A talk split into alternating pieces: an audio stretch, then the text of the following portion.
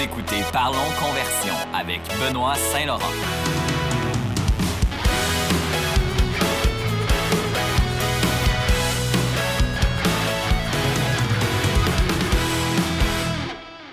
Et c'est parti pour un prochain épisode de Parlons Conversion. Je me présente, je suis votre hôte, Benoît Saint-Laurent. Je suis consultant marketing web. Je me spécialise surtout en publicité web ou stratégie médias sociaux.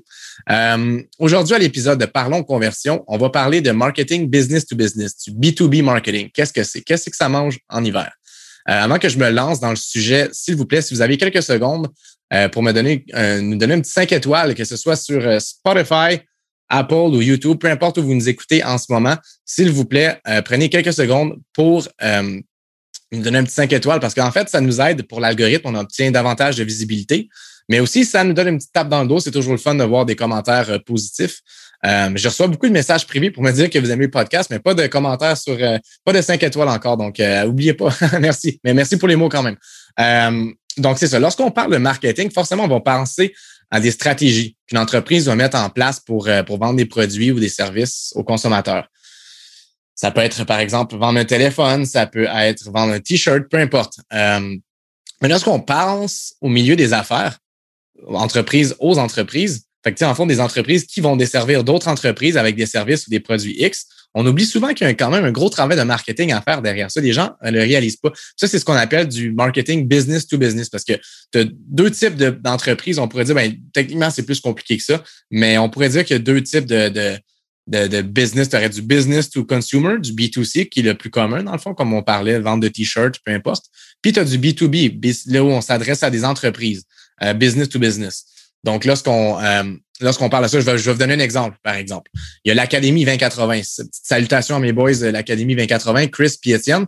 Euh, ça, c'est une équipe de consultants, puis il y a d'autres personnes aussi, mais c'est une équipe de consultants qui aide des entreprises dans diverses problématiques, là, comme par exemple la gestion des stocks, euh, la mesure des processus dans une entreprise, cartographie, etc. Un paquet de trucs. Ça, ces consultants-là, ben, ils veulent, veulent pas, ils ont des cours en ligne, ils ont tout leur, business model de préparer. Mais si les gens ne savent pas qu'ils existent, ils vont pas, ils peuvent pas les vendre à nulle part, à, à, à personne leur service. Donc, pour ça, ça prend un travail de, de, de, de, de promotion, ça prend un travail de, de, de, marketing derrière ça. Puis évidemment, c'est différent que de vendre un T-shirt. Donc, les logiques sont complètement différentes. Mais à the end of the day, euh, du moment que tu vends quelque chose, il y a un travail de marketing à faire. Ça, c'est sûr et certain. Mais là, la différence ici avec le B2C puis le B2B, c'est le contexte. Euh, c'est un contexte d'affaires en du B2B. C'est ce qu'on appelle, c'est pour ça qu'on appelle ça du B2B, business to business. Donc, vu que c'est un contexte d'affaires, même si les stratégies puis les, pratiques sont quand même assez similaires, il y a quand même des choses qui se différencient un petit peu. Mais on va quand même faire beaucoup de publicité. On va faire des, on, on va parler d'entonnoir de vente aussi. On va parler de email marketing. Euh, les mêmes pratiques à peu près sont utilisées, c'est juste de façon différente, on pourrait dire. Euh, puis ça peut être aussi différentes plateformes. Tu sais, par exemple, il y en a pour qui le B2B marche vraiment moins sur Facebook, mais ils utilisent LinkedIn en, en échange. Euh, ça peut être un paquet d'autres trucs du genre aussi. Ça peut être, par exemple, les emailing. Les on va en reparler un petit peu dans quelques instants, là, mais euh, ça marche quand même bien de ce côté-là, le email marketing. Remarque en B2C, ça, ça fonctionne bien aussi. Euh, mais il y a quand même une petite, différence assez importante qu'il faut prendre en considération. puis c'est pour ça que le marketing en B2B doit être fait de façon un petit peu différente. Parce que, en premier lieu, là, ce qu'il faut considérer pour voir la différence entre les deux, c'est les, les motivations, les motivations d'achat sont pas nécessairement les mêmes que pour le B2C. Parce que dans du B2B, l'incitatif est surtout financier, puis il y a une grosse partie où c'est de la logique, généralement. Ça, d'ailleurs, mon, mon invité d'aujourd'hui, on a un petit débat là-dessus. Je trouvais ça très intéressant. Son point est très valide aussi. Euh, mais en général, il y, a, il y, a, un peu plus de logique ou de rationalité derrière les décisions d'achat parce que euh, c'est un incitatif financier. Le but, c'est d'aller chercher plus d'argent derrière nos trucs, ou du moins d'améliorer un processus dans notre entreprise, nous permettre d'économiser, nous permettre de faire un truc X pour notre organisation. Donc, il serait supposé avoir une certaine rationalité derrière ça. Mais c'est vrai qu'à the end of the day, des fois, pour le processus de sélection, surtout pour la, prise de décision, c'est pas toujours rationnel. Puis euh, Alex nous l'explique très bien d'ailleurs dans le podcast. Euh, fait que ce qu'il faut, c'est ça. Ce qu'il faut considérer, c'est vraiment, c'est la logique est un petit peu différente. Euh, c'est pour ça que des fois, on va voir, par exemple, des sites web ou des campagnes de pub euh, un branding vraiment vieux jeu. Puis là, on se dit, mon Dieu, c'est laid. Ça. Comment ça se fait que ces personnes-là, c'est les leaders, les chefs de file dans leur, dans leur milieu quand leur site web il est même pas beau? C'est parce qu'à la fin de la journée, leurs clients, peut-être qu'ils s'en foutent. Ils, ils, ils, ont d'une façon X, découvert cette entreprise-là, ils font affaire avec eux. Puis euh, sur le site web, même si c'est pas super bien fait, au moins ils ont toutes les informations qu'il faut sur le site. Donc il y a certaines choses qu'on regarde et qu'on regarde pas. Euh, en, en, marketing B2B, on pourrait dire, on, pas qu'on regarde pas nécessairement, mais je veux dire qu'on est plus euh, où il faut être peut-être un petit peu plus indulgent. Moi, quand j'ai commencé en marketing euh, dans mes tout débuts, puis que j'ai commencé à travailler avec du B2B, je me rappelle, j'avais des clients, il y avait des sites web, ils étaient super affreux. Puis là, je me suis dit, c'est la première chose qu'il faut qu'on change, c'est le site web. Si ça, le branding, ça n'a pas de bon sens. Mais euh, c'était peut-être pas ça qu'il fallait faire à, à, the end of the day parce que les clients n'avaient absolument rien à foutre du site web. Puis si on faisait un sondage, on l'aurait vu que c'était pas ça qui les intéressait. Peut-être que plus de communication aurait été plus intéressante pour eux autres, plus d'emails, par exemple.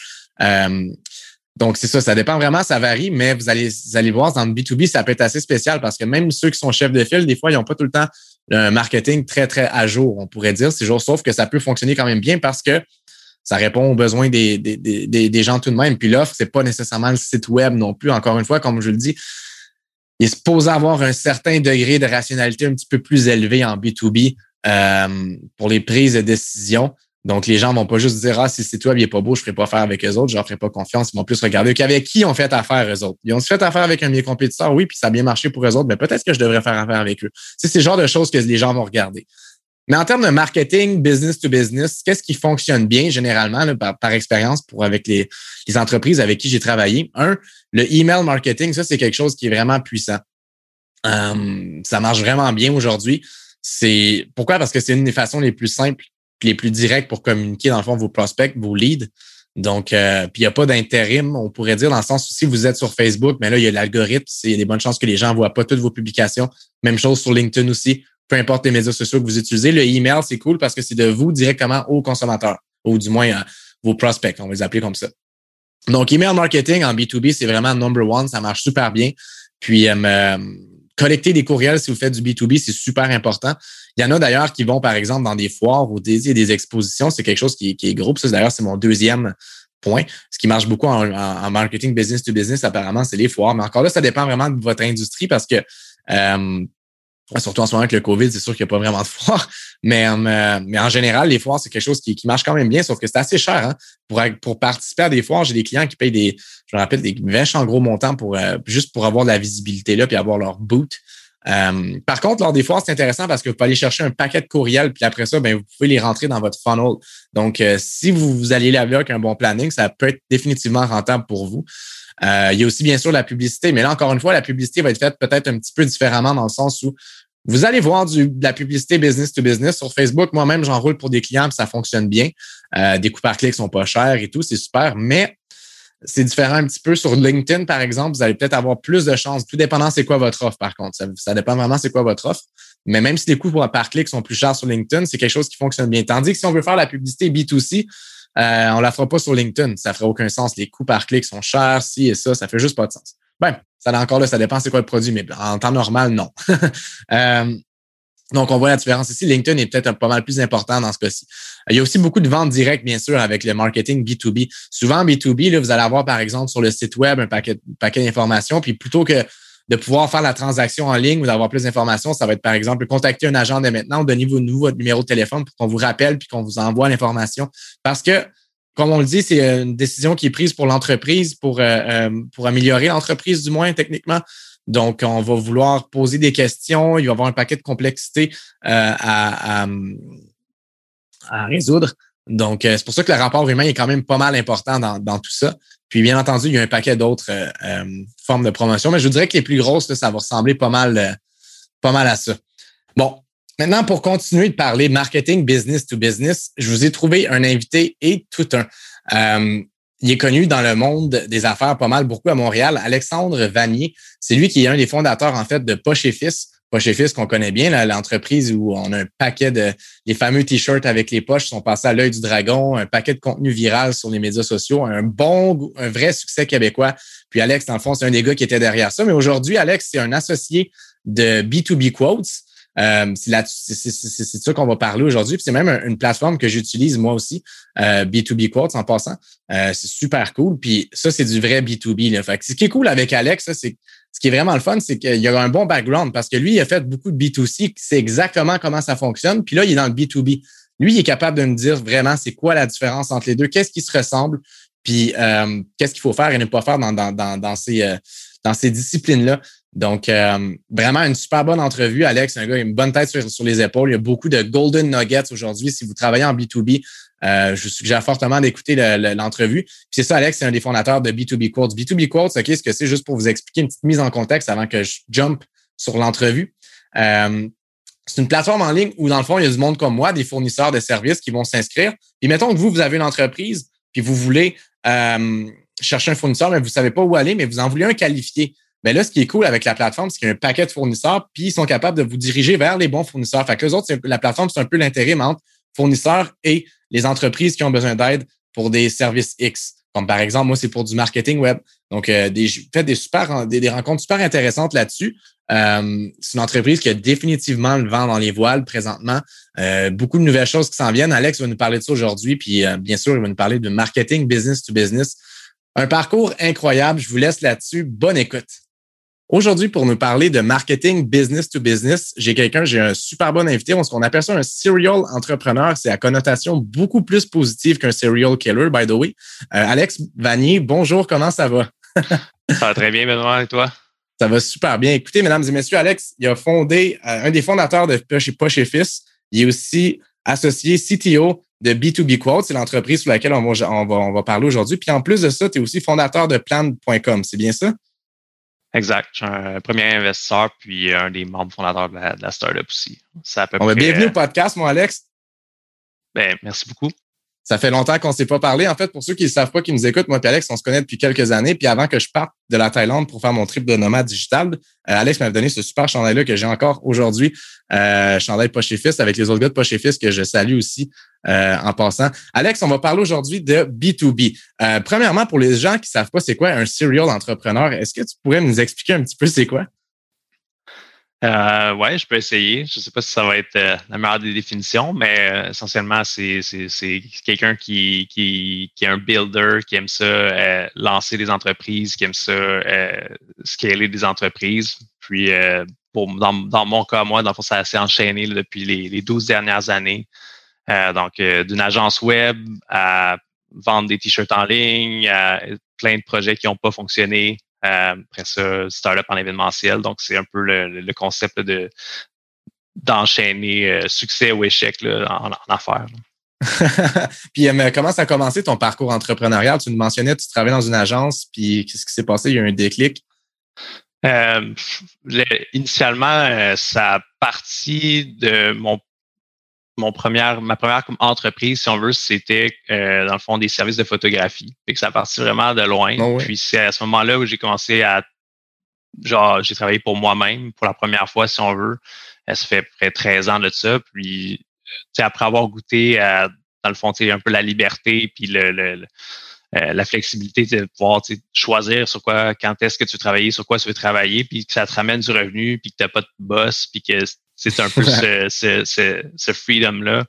Ça m'avait vraiment comme euh, accroché. Euh, fait que j'ai conversé ça après ça avec mes études en, dans une agence web que j'ai j'avais j'ai lancé ma propre agence web pour faire mon stage du cégep. Je me je m'étais incorporé pour travailler pour moi-même à, la place de à la place d'aller travailler pour quelqu'un d'autre. Ça c'est la première fois que euh, j'entends ça. Wow.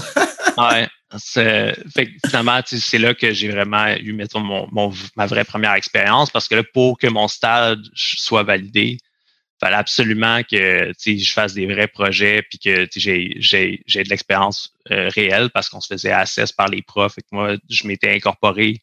Euh, c'est un peu euh, un peu sketch dans, dans, dans, le temps, mais ça a fini par bien fonctionner parce qu'à la place d'être pas payé pour mon stage dans l'entreprise de, du Cégep, j'avais fait pas loin de 10 000 euh, en trois mois euh, en trouvant des clients, en partant de rien. j'avais j'ai appris à monter une business à ce moment-là, un peu, c'est quoi que ça impliquait, les incorporations, euh, puis après ça, trouver des clients, signer des contrats. Puis j'ai commencé à travailler là-dedans. Puis vu que ça avait super bien fonctionné, euh, j'ai gardé ça pendant euh, quelques années, dans le fond, puis on a scalé, euh, j'ai scalé un petit peu cette agence-là. Éventuellement, j'ai rentré un, partenaire avec qui j'ai travaillé pendant un petit moment. Puis après ça, j'ai jamais vraiment retourné en arrière. J'ai fait quelques expériences en, en grosse entreprise via mes études, mais je ne retrouvais pas ce que je recherchais. Pour moi, ça a toujours été après ça, embarquer dans un, un, autre projet, soit de, soit de quelqu'un ou soit les miens. Fait ça, ça a enchaîné avec Poche et Fils, puis après ça, Plan, puis après ça, maintenant B2B Quotes. Mais entre, entre ça, il y a un paquet d'autres implications là, qui, qui se sont intercroisées avec ça. Wow, puis il y a quand même des beaux, euh, des beaux success stories derrière ça aussi, parce que Poche et Fils, je pense que tout le monde au Québec, pas mal, connaît bien l'entreprise. Ça, avait explosé au Dragon, puis suite à ça, ça a continué d'exploser. Une super belle communauté en ligne, du contenu, euh, du contenu écœurant. Tu sais, c'est pas juste des t-shirts, c'est ça qui, qui, euh, qui est intéressant. Mais là, aujourd'hui, c'est ça. Poche et Fils, on est un petit peu plus B2C, business to consumer. Là, on arrive aujourd'hui, B2B quotes, puis tu mentionnes, mentionnes aussi que, tu es derrière aussi plan.com. Euh, là, on est vraiment dans du B2B. Vois-tu une grosse différence quand même dans le, euh, dans le mindset, on pourrait dire, ou dans la, dans la façon de faire les choses?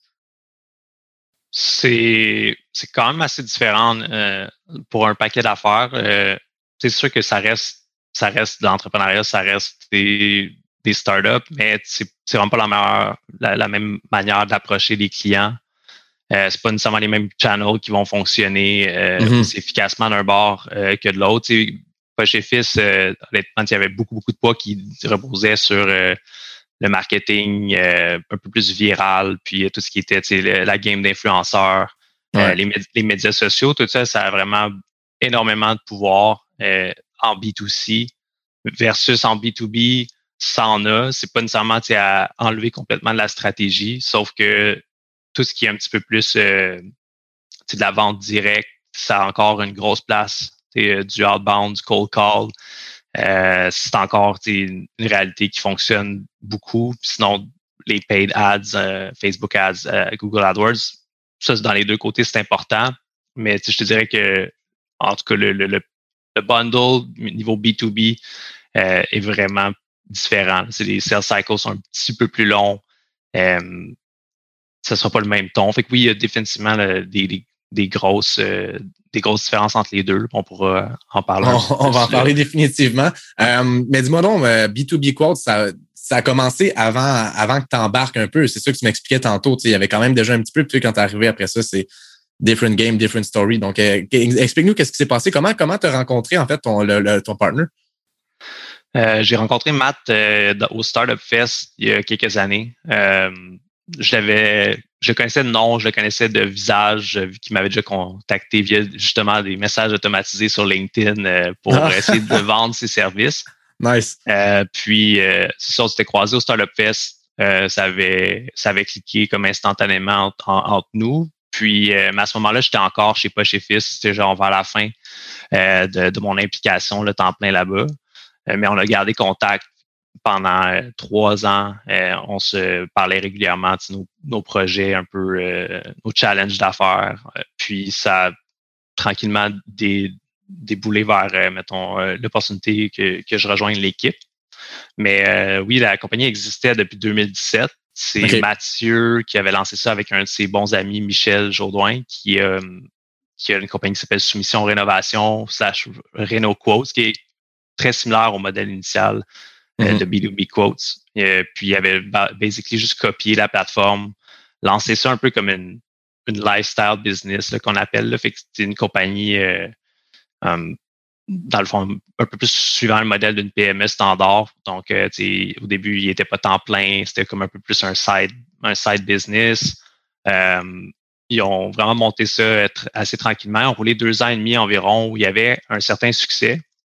Euh, puis, ils ont fait beaucoup de tests, essayer euh, des manières euh, de vendre, des, petites variations sur le modèle d'affaires, mais c'est vraiment, dans le fond, l'année dernière que ça, ça l'a, ça vraiment changé, en partie grâce au COVID, au fait que Mathieu avait il a toujours voulu faire un one-stop shop pour mm-hmm. toutes, les, toutes les business needs, tous les services aux entreprises, mais pas nécessairement le, le moyen de ses ambitions parce que son équipe, euh, il manquait certaines pièces, euh, il manquait une composante euh, de partner tech, il manquait, il manquait un Alex, puis aussi un peu le, juste la petite switch, l'équipe était déjà bonne, mais il n'y avait pas nécessairement le chemin était moins bien tracé pour, pour eux. Fait que dans quand je suis rentré, euh, c'était un peu avec ce mandat-là de, de switcher le, le modèle qu'on était pour rentrer vraiment dans un startup mindset, un, un passer d'une compagnie plus de services, de, de vente de leads à une compagnie un petit peu plus euh, tech, là, plus traditionnelle. Fait que ça, allié avec un, tout, un peu tout le, tout le reste, euh, ça, ça a fait qu'on a vraiment le trigger une assez bonne croissance. En un an et demi, on est passé de 30 à 200 000 de revenus mensuels, de 5 à 50 employés, euh, puis euh, un paquet d'autres choses qui se sont passées entre-temps. Mais c'est ça. C'est un peu puis, ça le, les dragons, parce que j'ai l'entreprise est allée au dragon, est-ce que c'était après Alex ou post pendant, pendant Alex? C'était pré-Alex. C'est ça, hein? Ouais, je suis un bon dans l'ombre un peu, je commence à être un bon vétéran de, de des, dragons, là, avec euh, Poche et Fils. Planned aussi, à, ce moment-là, ça s'appelait Enter. Et on, les, les, les, deux co-founders euh, principaux ont été pendant que j'étais là. B2B Quotes, puis euh, je suis aussi euh, investisseur partner chez Mocha Tutu Musical, qui c'est pas juste pour enfants, là, euh, qui sont passés l'année dernière. Puis je suis comme je, on, on en, les gens là-bas euh, qui font le screening, ils doivent être tannés de me voir euh, dans, dans, les noms des partners. ouais, mais peut-être que dans une couple d'années, par contre, tu vas être assis, tu vas être un des dragons, who knows? Moi, je pense que c'est ma prédiction pour, euh, pour les prochaines années. Je pense que ça, ça, ça définitivement, ça a l'air de s'enligner vers ça. Là, présentement, avec B2B Quotes, là, t'es CTO. En fait, tu me disais tantôt avant notre enregistrement, tu, sais, tu fais quand même pas mal de trucs, mais techniquement, ton rôle, c'est CTO pour Chief Technical Operation. Euh, bon, Chief. J'ai fait surface ce matin, je suis fatigué. Explique-nous ça, ouais.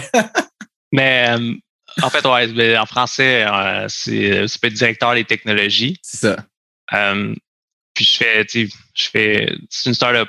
Dans une compagnie comme en démarrage, surtout, tu sais, avec une croissance rapide comme ça, ben, tu te mets un peu où, où les besoins sont. Fait que je, ouais.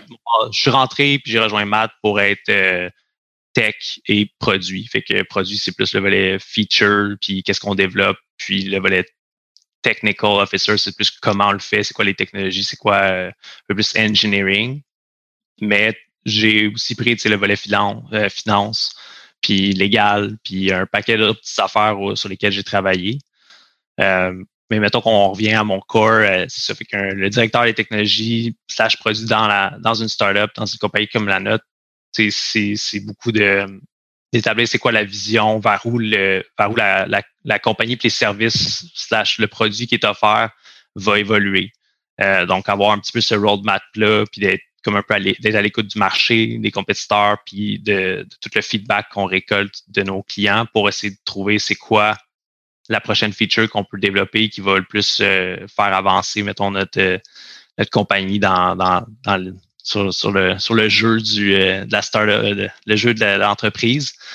Euh, fait que c'est un, un petit peu ça. Puis après ça, mettons plus concrètement, ben ça va être euh, d'aider à, à scoper les, les différentes features, de supporter l'équipe de dev.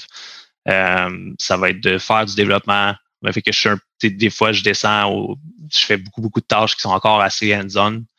Euh, donc, c'est un, un, petit peu ça, mettons, mon, mon rôle en, en général, c'est de d'overseer l'équipe de dev, de produits, puis de s'assurer à ce que cette culture-là aussi de produits s'applique au reste de l'entreprise. Parce que mm -hmm. le produit, c'est pas juste la tech, c'est un peu tout ce qu'on offre, qui qu'on est.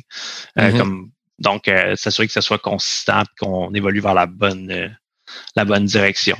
Puis, euh, je pense que ça, ça devrait bien se passer. Là. On a plein de trucs excitants qui s'en viennent, là, dont un rebrand complet, on change de nom, on change de site, on a refait la wow. plateforme.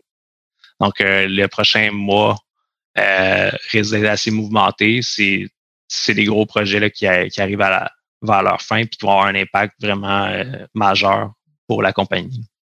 Ah, c'est génial ça. Puis quand tu parles de rebranding, tu parles vraiment là, de restructuration complète du, du modèle d'affaires ou euh, es-tu capable de nous en dire un petit peu? Dis-nous ce que tu peux dire. de, un, je, peux, je peux en parler un peu. Tu sais, oui, il va y avoir des changements un peu au modèle. Euh, puis, mais ça, c'est pas nécessairement relié au rebranding. Là. Techniquement, tu sais, pour nous, pour, pour être pour être euh, pour réussir puis avoir du succès, euh, on a déjà une bonne valeur qu'on offre à notre clientèle, mais c'est tout le temps de tester puis d'itérer pour vraiment trouver ce qui va nous permettre d'avoir la fameuse euh, mm-hmm. courbe en hockey stick euh, qu'on n'a pas encore 100% euh, atteinte. Fait qu'il faut continuer de changer le modèle d'affaires, mais on est dans la bonne, on est dans le bon bassin. Fait que le rebrand, c'est vraiment plus au niveau, ben, fait qu'on change de nom. on change des logos, on va, on va changer un peu l'approche qu'on a euh, dans notre messaging, dans nos pubs, dans un paquet, en fait, dans tout ce qui est comme euh, face aux clients, mm-hmm. même, en arrière. Euh, pour, puis on a décidé de faire ça, en fait, parce que paquet de raisons, mais B2B quotes, c'était un peu limitatif, ça nous, ça nous, cadrait, ça nous casait dans juste les quotes, les soumissions. Mm. Euh, puis Mathieu euh, et moi, puis même toute l'équipe, on avait vraiment une vision qui était plus grosse que ça. On voulait vraiment devenir des, des, partenaires de croissance un peu plus large pour les entreprises. Fait qu'on avait besoin de sortir un peu de ça. Puis c'est difficilement, c'est difficile de bâtir un brand aussi. T'sais, quand même le, le, brand equity est moins gros pour, mettons, à notre stade, peut-être un petit peu pour les entreprises B2B que B2C. Là, mm-hmm. les, les les gens qui achètent en B2C, souvent, il y, a un gros volet qui c'est l'appartenance à la marque ou les, les valeurs de la marque qui viennent impacter leur processus de décision. C'est quelque chose de très intéressant ici. Je continue, je t'écoute. Ouais, ouais. Ben, je finis, puis tu, tu, tu creuseras si tu veux. Mais je vais essayer de closer ça. Mais ça, en B2B, c'est historiquement parlant, c'est un peu moins ça. Ça, ça, ça change tranquillement. Euh, puis c'est pour ça que nous autres, c'est le bet qu'on fait. Tous nos compétiteurs, c'est très froid, c'est très, euh, tu sais, c'est des, c'est des services un peu plus d'entreprise, c'est euh, Upwork, TopTal, puis des trucs comme ça. Puis avec B2B Quotes, c'était pas trademarkable. On est un peu la même affaire. C'est comme si tu dis use car for sale. Mm. C'est difficile de bâtir comme, tu sais, de, de bâtir un, en tout cas, un, un, brand qui est fort. Donc là, on, on a, on fait un bet qu'en étant plus accessible, warm. Euh, on, on, va vraiment aller dans une autre direction que la plupart des compétiteurs, puis avoir un nom avec. Ouais, exact. Où on ramène vraiment l'humain tech and, euh, euh, amélioré, aidé par la technologie, mais on va ramener un peu ce, ce volet-là humain. Euh, vraiment, on va le mettre de l'avant, puis on, ça va vraiment nous aider à tout, le reste de la stratégie marketing, puis de communication, puis même du produit, va venir s'arrimer dans l'arrière de ça. Alex nous a dit quelque chose de vraiment, vraiment intéressant. Puis c'est un point aussi que j'avais pris en note, puis je voulais, je voulais en parler aujourd'hui, mais tu as été plus vite que moi. Good job. mais euh, grosso modo, B2B puis B2C, une grosse différence. B2C, il y a un gros volet psychologique derrière ça. Fait que tout ce que tu disais par rapport à l'appartenance à la marque, tu mettons qu'une marque qui dise nous on est green, on fait, on est sustainable, on fait ci ça, ben à ce moment-là, les personnes qui, qui, qui sont qui croient en ça aussi, ben vont s'associer à ça. Donc il y a beaucoup, il y a, un gros volet psychologique. Tandis qu'en B2B, là, c'est beaucoup plus des caractéristiques qu'on va rechercher, c'est beaucoup plus rationnel les décisions. Donc, c'est vraiment là la grosse différence. Puis c'est pour ça que ça vient affecter aussi, évidemment, le marketing, je veux pas, parce que euh, c'est deux mondes différents. Là, si on en retourne, si on retourne à, B2B Quotes, j'ai une petite question par rapport. Ben, en fait, c'est pas une question.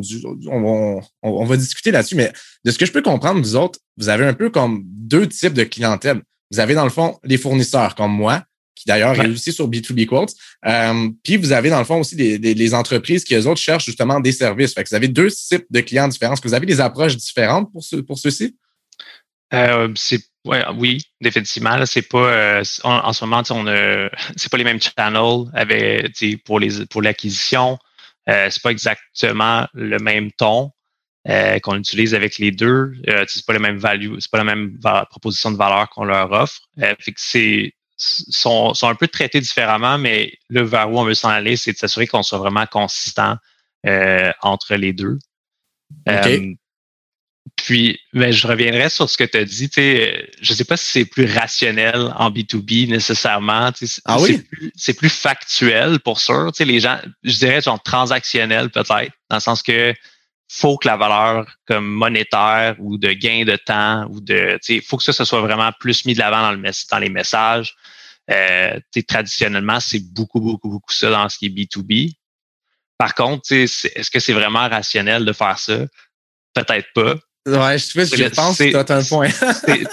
mais c'est le bet qu'on fait en ce moment avec le, le, le rebrand on va quand même, on n'est pas, euh, je veux dire, on va pas changer d'un bord complètement à l'autre, mais c'est de se dire, euh, il y a une tendance dans les dernières années que les, les plus jeunes leaders, les compagnies tech, euh, il y a beaucoup de compagnies qui commencent à un peu s'attribuer des, des, des, trucs qui normalement étaient un peu plus à l'individu, fait que être green, puis un paquet de trucs comme ça, mais maintenant, beaucoup de compagnies veulent travailler avec des compagnies green. Mm-hmm. Tu disais que le, en B2C, le customer s'associe vraiment comme euh, aux marques qui sont proches de leurs valeurs. Mais ça s'en vient un peu de plus en plus au niveau business to business as well. Fait que les, les gestionnaires, les décideurs, de plus en plus vont apporter de l'importance à travailler avec des gens qui, au-delà de leur offrir la meilleure, le, prix le moins cher, le plus de valeur, ben, ils vont vouloir travailler avec des, des gens et des compagnies qui vont aussi s'arrimer puis être proches de leur valeur d'entreprise. Que ça change un tout petit peu. Puis nous, on, on va vraiment essayer d'aller se, se placer là, justement, en descendant une coupe de, de, de notch, là, le, le, sales pitch business, puis en, en ramenant un petit peu plus euh, l'aspect humain, même au niveau de l'entreprise. On s'en reparlera dans quelques mois si, ça, si c'est un bon bet. Mais les, les, on n'a pas fait ça sur un coup de tête nécessairement. C'est, c'est vraiment. Euh, ça, je t'amène la petite nuance. C'est peut-être pas toujours rationnel parce que techniquement, si tu te bases seulement sur les chiffres, puis le, le gain de valeur direct, ben peut-être que tu laisses de côté euh, le fit. Est-ce que c'est vraiment le bon fit pour toi? Est-ce que c'est hmm. vraiment le, sur le long terme? Est-ce que ça va être vraiment la meilleure affaire pour toi? Puis ça va être la, solution, la compagnie ou le freelance dans ton cas, qui va vraiment pouvoir euh, le mieux m'accompagner. Ça, souvent, c'est c'est pas déterminé par, euh, par le prix que tu charges ou le taux horaire ou mettons rien de tout ça. Là, ça va un peu plus loin que ça. Techniquement, tu travailles avec des business. Mais au niveau de B2B quotes, euh, au niveau des, euh, euh, des fournisseurs, par exemple, quel type d'entreprises vont surtout soumissionner ou du moins s'inscrire sur la plateforme? on a un peu de tout. Nous, notre core, c'est vraiment les, les agences. Fait qu'on a 80% que c'est des agences, 20% que c'est des freelancers. On, c'est juste c'est pas nécessairement par, par choix, c'est juste qu'on on veut vraiment, euh, on a un gros processus de, de qualification au niveau là, des fournisseurs qu'on on onboard sur notre plateforme parce qu'on a une promesse de qualité des deux côtés, autant au niveau des projets qu'on active, mais aussi des fournisseurs qui sont dans notre réseau. Euh, fait c'est plus difficile, mettons, de valider un nouveau freelancer qui est dans son sous-sol, qui n'a pas nécessairement de preuve sociale. Euh, mm-hmm. C'est un petit peu plus difficile. On ne voulait pas devenir non plus pareil comme Upwork ou Freelancer ou Pige Québec ou des trucs comme ça. On voulait vraiment on voulait être un, le meilleur endroit où tu peux aller chercher des partenaires d'affaires, business to business. Fait souvent, c'est, c'est, plus des agences qui, qui peuvent être une solution 360 ou des gens spécialisés comme toi euh, dans, dans certains créneaux. Fait qu'on a un peu de tout. je te dirais, là, on a beaucoup, on a des freelances dans une soixantaine de services des petites agences, des agences moyennes. La seule chose qu'on a un peu moins, c'est des agences de 300-400 personnes, là, euh, les Sidley de ce monde se retrouvent moins sur notre plateforme parce que eux, c'est vraiment plus du word to mouth, puis c'est plus eux qui sélectionnent leurs projets. N'importe quelle euh, n'importe quelle agence en croissance ou fournisseur de services en croissance, web marketing, développement web, euh, principalement, mais on a, on a ERP, on a les services TI, on a euh, un, comptabilité, on a un paquet d'autres services qui sont comme un petit peu moins poussés, mais euh, ça. On, a un, bon, un bon mix en ce moment. Euh, qu'on, essaie de raffiner un peu le targeting à ce niveau-là. dans les. Moi, excuse-moi, je t'écoute. Vas-y. Non, non, c'est, c'est bon. je, je, Mais non, c'est ça, j'allais demander aussi au niveau des, des, des clients. Euh, est-ce que, ce que je me trompe? Si c'est pas mal tous les genres d'entreprises un peu qui, qui, qui, vont se trouver un peu là-dessus. Tu sais, tu vas avoir des petites entreprises comme tu vas avoir des, des, plus grosses entreprises avec des. Ben, dans mon cas, quand je voyais les soumissions, c'est des budgets publicitaires différents, ou etc. Mais ça semblait assez euh, hétérogène quand même. Euh, définitivement, surtout que bon, en fait, si je pars de il y a un an, on visait le ultra large. Fait que quand on se faisait pas la question à savoir euh, c'est pour euh, c'est pour c'est pour qui votre service, euh, ben la, la, la, réponse c'était c'était pour tout le monde, c'est pour toutes les entreprises. puis la réalité, c'est que c'est vrai. On, a de la valeur, on a une valeur, une proposition de valeur qui est adaptable, puis qui peut être autant pour le solopreneur que la petite PME du coin, que pour des medium medium size company, puis même au niveau enterprise, là, fait que les, les, grosses compagnies, on, peut aussi venir vraiment leur apporter de la valeur puis les aider à accélérer leur processus. Ce qu'on a fait dans la dernière année, c'est qu'on a essayé de, de resserrer un petit peu plus notre focus pour mieux desservir euh, un certain bassin, si tu veux, de, de, de, de clientèle. Hmm. Euh, donc là, vraiment, notre, on a deux corps euh, on va dire qu'on on a, réduit de super, super large à un petit peu, un petit peu moins, puis qu'on essaie de focuser euh, avec nos efforts outbound, puis avec nos efforts euh, outbound, c'est les, les cold calls, les appels, on va dire de notre, notre force de vente, on focus sur des entreprises de, taille moyenne. Fait que 50 à 100 employés, c'est peut-être le sweet spot où on est rendu en ce moment parce que ils ont beaucoup de projets par année. Ils ont des projets plus complexes et des plus gros budgets. Puis de l'autre côté, on a aussi euh, on a aussi, on balance avec du volume euh, pour puis des plus petits projets qu'on va là, on va dire ça va être plus euh, ça va, solopreneur, on, on, s'en éloigne un petit peu, mais on va dire le, le, 2 à 2 à 10 employés. Mm-hmm. là, on a vraiment aussi une belle offre de service. On n'a on, pas la même acquisition pour les deux. C'est pas nécessairement les mêmes fournisseurs qui vont parler à un, et l'autre, mais mm. c'est ça. au niveau des industries, on a un peu de tout les plus grosses euh, en ce moment, euh, healthcare a vraiment explosé avec le COVID. Euh, retail, mm-hmm. ça a toujours été notre plus gros segment parce que notre spécialité, c'est le web, c'est le marketing. Puis, c'est les compagnies de vente qui ont le qui ont le plus de, on va dire, de, services vraiment qui répondent à leurs besoins. Fait que e-commerce, web marketing pour vendre en ligne, vers les intégrations avec des outils euh, pour gérer le inventaire, puis un paquet de trucs. Comme on, on peut faire le 360 avec cette industrie-là euh, beaucoup. Puis euh, c'est ça. Je ne sais pas si j'ai répondu à la question. je suis perdu dans mes propres, ça m'arrive souvent. non, non, c'est bon, c'est super intéressant. Je peux te laisser continuer pendant des pendant des heures. si on parle de, de, de, stratégie marketing pour B2B Quotes, là, on a établi dans le fond que vous avez quand même deux publics cibles différents, on pourrait dire. Est-ce que les stratégies marketing sont différentes pour les deux? Euh, ben, le message n'est pas exactement le même. Comme je disais un peu plus tôt, c'est sûr que on va pas mettre le, le, le, on va dire l'emphase sur les mêmes choses. Euh, puis en général, c'est pas les mêmes channels non plus. Fait que je peux les prendre un, à un. Là, pour les fournisseurs, c'est pas que c'est facile, mais techniquement, la vente, si on veut, ou accrocher les gens est vraiment, c'est vraiment plus simple que du côté euh, des, des entreprises qui déposent des projets. Ah oui? Ah. Parce que, euh, tu sais, techniquement, des deux côtés, c'est gratuit pour embarquer sur la plateforme. C'est mhm. gratuit pour déposer un projet, puis c'est gratuit si tu veux être un fournisseur, euh, si tu veux appliquer pour être fournisseur sur la plateforme, pour juste être présent sur la plateforme. Fait qu'il n'y a pas comme mhm. de barrière à l'entrée à ce niveau-là. du côté fournisseur, c'est c'est pas compliqué. C'est est-ce que tu veux plus de business, oui ou non? Est-ce que tu recherches à, à avoir plus de clients, oui ou non? Euh, fait la valeur de proposition pour eux est un petit peu plus simple, puis est, est un peu éprouvée aussi un petit peu plus, euh, du moins pour le package de base.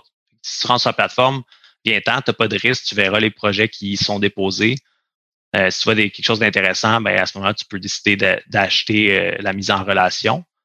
Que c'est vraiment plus straightforward de ce côté-là. Que le marketing autour de, mettons, ce volet-là, il il est moins il est moins important, pas, moins important, mais il est moins euh, demandant. OK, ouais. Parce que on, on contacte euh, les, les, les, gens, on a notre liste de fournisseurs qu'on veut euh, dans les marchés qu'on ouvre, on les contacte presque un à un, on leur explique, puis on, on en close une, bonne majorité parce que c'est assez simple pour eux de relate puis de comprendre comment ça fonctionne puis de voir la valeur euh, parce qu'on mm-hmm on peut facilement leur expliquer que tu closes un projet sur, sur 3, sur 4, puis que euh, ça te donne un retour sur investissement proche de 5, 10, 15, 15, x dépendamment. Ouais. Euh, puis, mettons le volet qui est intéressant au niveau de notre stratégie marketing du côté fournisseur, c'est beaucoup le, tout ce qui est les références, euh, les affiliés, puis le word to mouth. parce qu'on a quand même un genre de 20-30% de notre base de fournisseurs qui, qui sign up toute seule. Euh, qui se fait euh, sans qu'on ait besoin de faire des actions ou même de dépenser là, sur un Mon Dieu, c'est beaucoup ça? Ouais, c'est quand même. Là, ça va diminuer un peu parce qu'on met beaucoup, beaucoup d'efforts pour passer. Là, on était à 2500 fournisseurs euh, qualifiés il y a deux, trois mois. Là, on est à 3500 parce qu'on veut ouvrir le reste du Canada. Euh, donc là, euh, le ratio va être un peu plus petit parce qu'on on a investi beaucoup dans une équipe qui va aller en chercher. On, va, on aimerait finir l'année à peu près 10 000 euh, fournisseurs. Mais fait que ça, c'est pour ce volet-là. Du côté de la clientèle, de, de l'autre côté, c'est là que la, la, stratégie marketing est un peu plus complète. Si tu veux, là, on a mm. 5-6 channels importants. Le paid est ultra important. Fait qu'on va chercher une base de, volume assez steady de Facebook Ads, euh, que c'est plus des plus petits mandats, euh, des plus petites business, mais quand même plus de volume. On a LinkedIn qui nous amène, euh, qui coûte un peu plus cher à aller convertir les, les entreprises, mais que souvent, ça va être des mandats plus gros, un peu plus sérieux. Intéressant. Euh, puis on a AdWords, fait qu'on fait, on fait un, on a un bon mix de paid. Là, on dépense euh, des dizaines de milliers par mois en paid. C'est comme notre plus gros channel d'acquisition.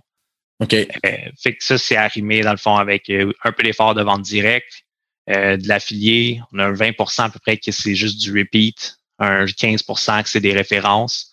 ça, ça crée comme mettons notre, mettons notre écosystème au niveau de des clients. Puis le niveau marketing, tu sais, on a plusieurs soit on les on target par service. Euh, fait qu'on a nos, nos core services, fait que le développement de site web, les campagnes de web marketing, puis les développements d'applications. Euh, on va prendre ceux-là pour commencer. Mais on va vraiment faire les campagnes ciblées pour euh, ces différentes verticales-là. Puis on va souvent les cibler aussi d'une manière un peu géographique pour avoir un impact plus gros dans un marché. Ouais. Fait que ça, c'est, un petit peu comment on approche le, le paid. Euh, on a du contenu, euh, stratégie de contenu qui est aussi in the mix là-dedans. OK. Euh, c'est, c'est fait comme de ce côté-là, je sais pas s'il y a des endroits où tu veux, tu veux double-cliquer ou que tu veux qu'on en parle un peu plus, mais ça fait que du côté client, c'est vraiment plus une stratégie marketing complète. mais on est encore en train de la faire évoluer, surtout avec le rebrand, un peu tout ça. Euh, ça va changer, ça va, ça, va s'améliorer. On a la chance aussi d'avoir une nouvelle euh, head of marketing depuis un mois là, qui est une euh, ancienne de GSoft. Fait que salut Corinne. puis, ça va être un petit peu de rebalancer un peu ces différents channels-là, puis s'assurer que ça s'intègre un peu mieux. parce qu'on est encore juste au début. On a des bonnes performances, on a des bons economics, mais on fait pas encore beaucoup de trucs au niveau email marketing, par exemple. Qui est un truc qui est un low-hanging fruit, qui est quelque chose qui, comme tu, tu le sais, euh, c'est un des affaires qui convertit le plus euh, en mm. e-commerce. Puis même pour nous, énormément de potentiel là, mais euh, on, on, fait, on fait la base à ce niveau-là on n'a pas, on pas des, des, séquences, des drips comme j'avais avec euh, Plan ou avec Poche Fils ou comme vraiment on, se fait des chemins puis des scénarios d'envoi de, contenu récurrent puis vraiment tailored pour les différents utilisateurs. C'est un petit peu plus straightforward, on en a. Mais ça, on ne l'a pas poussé encore. On est vraiment plus dans du euh, paid qui est très, très poussé. Comme je te dis, segmenté. On a des centaines de campagnes qui roulent en tout temps. Euh, puis le reste euh, des autres channels que je t'ai mentionné. C'est vraiment intéressant. Euh, moi, ce qui me ce qui, ce qui me marque le plus, c'est ce que tu m'as dit sur par rapport aux différents channels, puis les, les la qualité, pas nécessairement la qualité des leads, parce que ça reste des, tous des leads de qualité, mais du moins les profils différents des leads. Donc, LinkedIn, tu as des plus gros projets parce que, bon, c'est, mettons, la personne qui, marketing manager, par exemple, qui voit une publicité passer puis qui dit, ah, justement, je cherchais. Tandis que sur Facebook, tu sais, c'est, drôle, c'est fou comment que le, le, média, le média va vraiment qualifier les différents types d'audience. C'est vraiment flagrant ou c'est quand même euh, des zones grises aussi? C'est quand même une bonne différence. En, en, moyenne, euh, notre projet moyen, c'est à peu près 10 euh, 000 dans les derniers mois. le mandat moyen qui est déposé sur la plateforme, c'est à mm-hmm. peu près 10 000 Mais la réalité, c'est que ce 10 000-là, il est composé de à chaque mois quelques vraiment gros projets c'est le 80, la règle du la loi de Pareto, le 80-20 est vraiment présent là. on a, on a quelques gros projets qui tirent la moyenne vers le haut, puis on a beaucoup de, on a plus de, on a du volume que c'est des plus petits mandats. Puis je te dirais que euh, pour le paid, fait que mettons que j'enlève le repeat puis toutes ces affaires-là, euh, Facebook amène coûte moins cher de la conversion, mais amène vraiment les mandats. Les gens qui vont passer de Facebook à j'ai besoin d'un site web ou quelque chose comme ça, c'est souvent plus des solopreneurs, des startups, des, un auditoire un peu plus jeune. Euh, donc, on va moins aller accrocher la personne qui veut faire euh, une implantation d'un logiciel de gestion pour sa compagnie complète, puis que c'est un projet de 400 000. Il n'est pas dans ce mindset-là quand il est sur Facebook. Là, il, parle, euh, souvent c'est quelqu'un qui est plus vieux, un petit peu un gestionnaire un peu plus, on va dire expérimenté, va va pas nécessairement convertir aussi bien ou même accrocher tout court si c'est sur Facebook qu'on envoie notre message versus sur LinkedIn, quand il est là-dessus, il est en mode un petit peu plus euh, business, on va dire. Donc, euh, c'est vraiment plus là qu'on les accroche. Par contre, comme je te disais, le coût d'acquisition est pas mal plus élevé sur LinkedIn que sur Facebook. sur Facebook, on est à peut-être 300, 250 à 300 pour le par projet qualifié. Euh, puis LinkedIn, euh, c'est, un petit peu, c'est peut-être une centaine, 100, 200 de plus, dépendamment des mois. Ah ouais, hein? mais c'est ça fait du sens aussi. Mais les coûts par clic en général, je crois que sur LinkedIn sont, sont ben, en fait, je sais, j'ai fait, j'ai fait quelques publicités là-dessus, sont vraiment chers, c'est fou. Sauf que effectivement, ton public cible est super qualifié là-dessus. Puis le targeting, surtout depuis que Microsoft les ont rachetés, de vraiment, vraiment nettement supérieur, mais ça reste des coûts par clic ultra chers. Mais c'est intéressant quand même de, de, de, voir les différents profils en fonction des, euh, en fonction des plateformes. Là, justement, euh, on parlait un petit peu de, COVID tout à l'heure, mais euh, j'aimerais ça revenir là-dessus vite fait un peu parce que dans le cas du, euh, tu sais, moi, ça fait longtemps quand même que, que fait quoi, 5-6 ans que, je suis à mon compte puis que je me promène puis je fais mes trucs, mais, mais tu sais, on a fait, j'ai fait beaucoup de networking dans le temps, puis tu sais, c'était la façon de faire, tu sais, les 5 à 7 avec la chambre de commerce, euh, les activités pour ci, ça, dans le Myland, il y a un genre d'événement, puis après ça, il y a des entreprises un peu partout. Ubisoft organise quelque chose. Mais là, il n'y a plus de ça. Avec le COVID, on peut plus se rencontrer. Donc, le networking pour trouver des fournisseurs ou bien du moins pour, pour, pour, euh, euh, pour être capable justement d'avoir les bonnes ressources en temps, il n'y en a plus de ça. Là, maintenant, ça, ça évidemment, ça change un peu. Fait que, tu nous disais tantôt que pour vous, ça, ça, ça a aidé un petit peu. Mais penses-tu que ça va, ça va changer à jamais la, la, la, donne? Qu'est-ce que tu penses qu'il va arriver au niveau, au niveau du networking en général? Je pense, je pense pas que ça va disparaître. Je pense vraiment que c'est comme une situation qui est temporaire. Dans, mm-hmm. Ça reviendra jamais à 100% peut-être, comme c'était avant. Mais d'après moi, on va se rediriger vers un peu plus une normalité dans les, à l'intérieur de un ou deux ans. Euh, parce que il y en a des événements de networking en ligne, mais c'est vraiment pas le même impact, c'est pas la même portée. Euh, ça, c'est vraiment plus difficile d'aller vraiment connecter avec les gens qu'en, qu'en personne. Mm-hmm. pour, pour, B2B, oui, le COVID a un peu aidé dans le sens que euh, ça, ça a forcé les PME à se moderniser, à faire le virage numérique peut-être qu'il avait, il avait repoussé pendant des années. Euh, donc là, ils n'ont pas eu le choix. les compagnies qui avaient les fonds pour faire le move l'ont fait. Ceux qui n'avaient pas, euh, le gouvernement les a aidés. Fait qu'il y, en a qui ont essayé aussi de le faire. Fait que ça, ça nous a aidés. Mais de l'autre côté, euh, on avait comme à peu près 15% de notre chiffre pré-COVID qui venait de des trade shows et des événements de réseautage. C'était un gros segment de notre acquisition parce que justement, comme tu dis, c'est c'est des c'est ultra targeté là, comme audience. Tu parlais, euh, puis c'est plus facile en personne, de, de, de closer, de, de discuter, puis d'utiliser l'effet de réseau.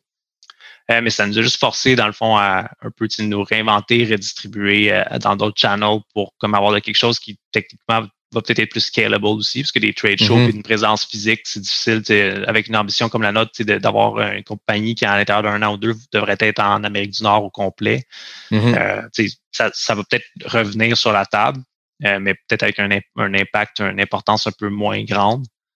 Mais je pense vraiment que ça va, tout l'événementiel, techniquement, il y a eu une passe au début du COVID où il y a eu cette, ce questionnement-là beaucoup dans l'industrie. Est-ce que ça va tout virer numérique. Est-ce que on va remplacer, puis ce sera plus un besoin? Euh, puis finalement, là, tous les signes montrent qu'il y a une fatigue sur c'est sur juste le, le, digital puis les, expériences virtuelles. On n'est pas au stade, on pas la, technologie n'est pas avancée au point que ça peut être immersif assez pour que ça puisse remplacer le mm-hmm. physique. Je pense vraiment que déjà, dès que les, mesures vont se resserrer, il y a une volonté de, de réouvrir un petit peu les, les événements du networking. Peut-être ça va être des plus petits comités, ça va être les, les règles vont être un peu différentes, mais je, suis vraiment confiant. D'après moi, ça va revenir progressivement vers quelque chose de, de pas trop loin de ce qu'on avait euh, dans le passé. Puis entre les deux, ça reste de faire, ça reste d'être un peu du hybride.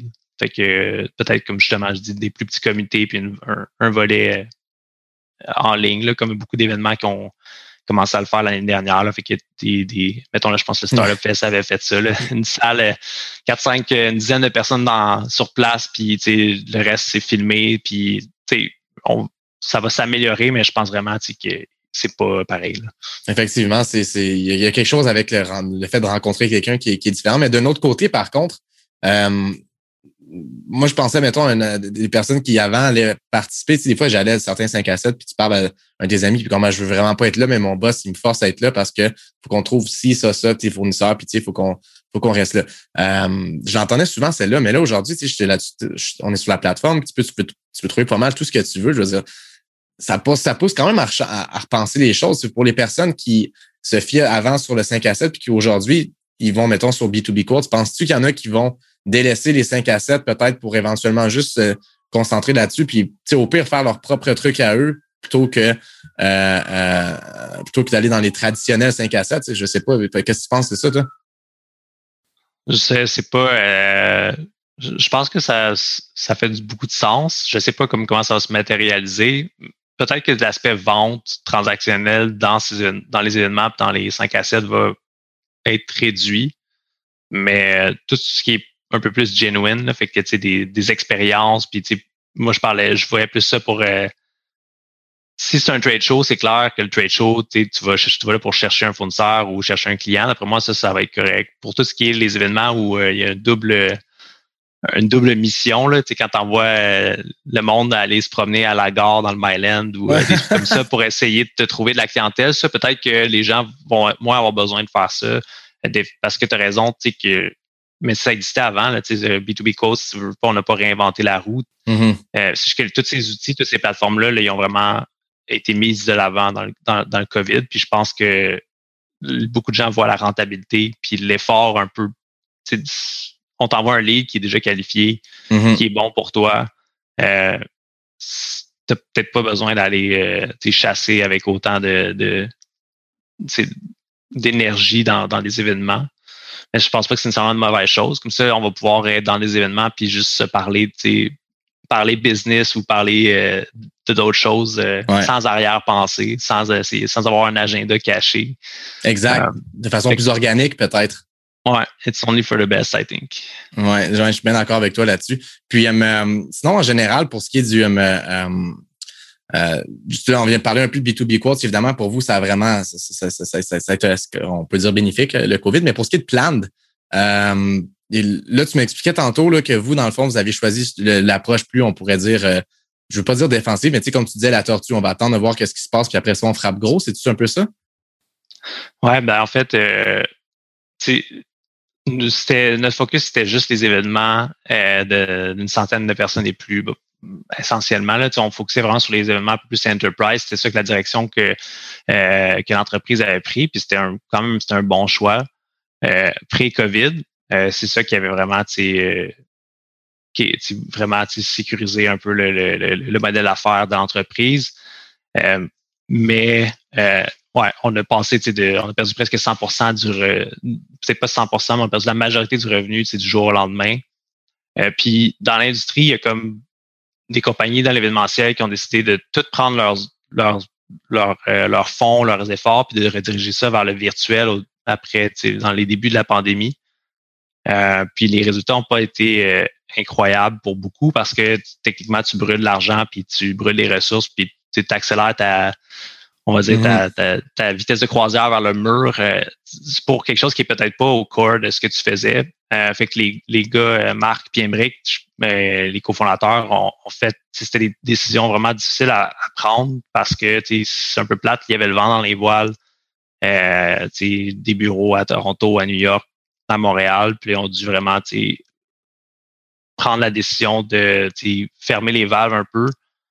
Euh, ils ont gardé l'équipe produit, euh, donc technologique, pour travailler sur la solution technologique. Puis plutôt que de se dire ah, on va changer toutes nos ressources pour essayer de trouver une nouvelle proposition de valeur puis s'adapter à une situation temporaire, ben ils ont, ils ont plutôt comme décidé hey, on, faisons la, la, tortue entre parenthèses, essayons de toffer un 2-3 ans euh, ou de se faire un plan qui va nous faire euh, survivre un 2-3 ans. Puis pendant ce temps-là, euh, bâtir une technologie que quand on va ressortir, on va être en avant de tous les autres compétiteurs. Fait qu'on va travailler. En ce moment, toute l'industrie est, est, sur pause. Fait que toutes les, toutes les gens de mm-hmm. l'événementiel, ils ont, ils ont rien d'autre à faire que de collaborer avec l'entreprise pour euh, euh, penser à des idées, penser à des features, comme travailler très en, bonne proximité avec, euh, avec les, la team de plan pour vraiment bâtir une solution technologique qui va vraiment être la meilleure du marché, entre parenthèses, quand ça va recommencer. C'est un peu ça le bet qu'ils ont fait.